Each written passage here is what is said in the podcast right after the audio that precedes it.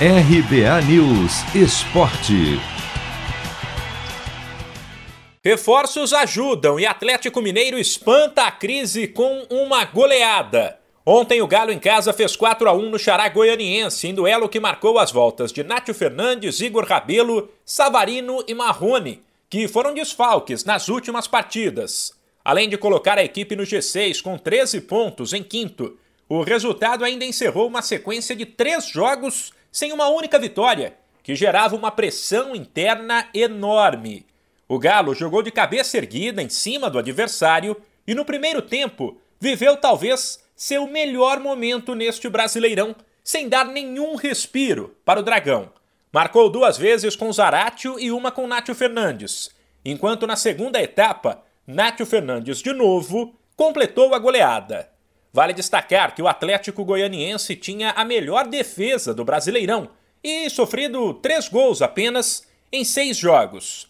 Mais aliviado, o técnico Cuca disse que os jogadores que voltaram ajudaram, mas avaliou que todos foram bem e lembrou que o calendário apertado exige um elenco forte. A equipe fica mais encorpada com mais opções também de mexidas, né?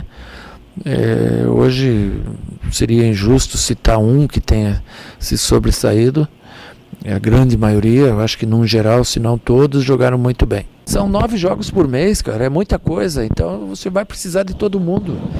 E hoje eles jogaram bem, tanto uh, o meio-campo quanto a defesa, os lados do campo também jogaram uma grande partida, né? A gente precisava fazer esse bom jogo já tínhamos três partidas, eh, Chapecoense, Ceará e Santos, que nós não vencíamos, e agora reencontramos a vitória com um jogo muito bem jogado. De olho na sequência do Brasileirão, Cuca também pediu calma e lembrou o torcedor que ainda tem muita gente fora da equipe. Eles vão melhorando, eles vão ganhando entrosamento, vão ganhando corpo, mas nós perdemos muitos jogadores.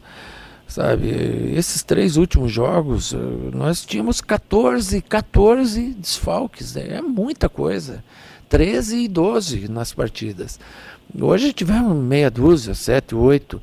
Você vê que são muitos, né? Mas a equipe já tem uma outra resposta. Bastante cobrado pela torcida, já que investiu pesado para montar um time cheio de estrelas. O Atlético Mineiro volta a campo pelo Brasileirão domingo, fora de casa, contra o Cuiabá. De São Paulo, Humberto Ferretti.